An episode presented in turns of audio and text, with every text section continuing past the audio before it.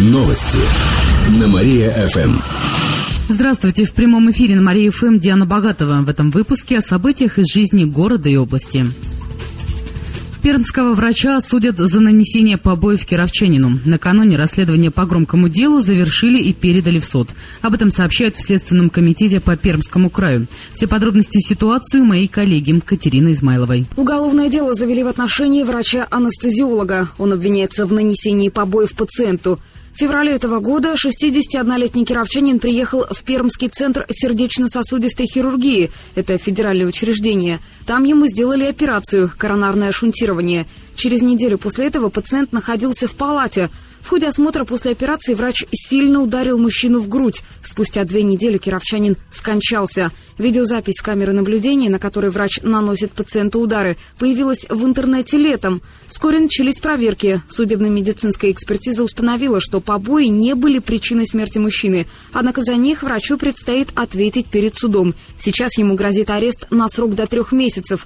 Кроме того, врача уволили. Напомню, что ранее Росздравнадзор сообщал о проведении проверки в кардиоцентре. В ходе нее выяснили, что пациента неверно обследовали перед операцией. За это и другие нарушения центру назначили штраф 100 тысяч рублей.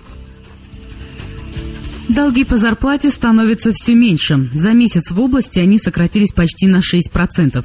Сейчас составляют чуть больше 40 миллионов рублей. Примечательно, что в начале года сумма была чуть ли не в два раза больше.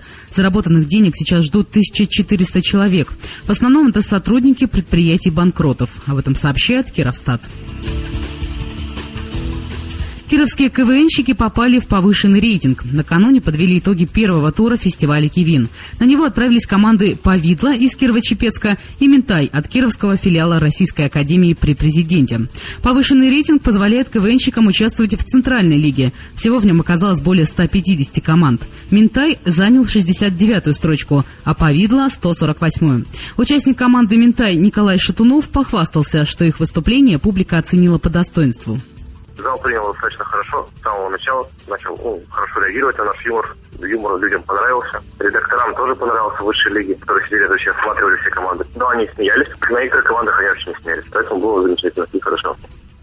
А участник команды «Повидло» Илья Черанев выступлением остался недоволен. Он считает, его команда может показывать лучшие результаты. Теперь Ментай ищет спонсора, а Чепецкая «Повидло» планирует поехать в Центральную лигу Москвы и Подмосковья.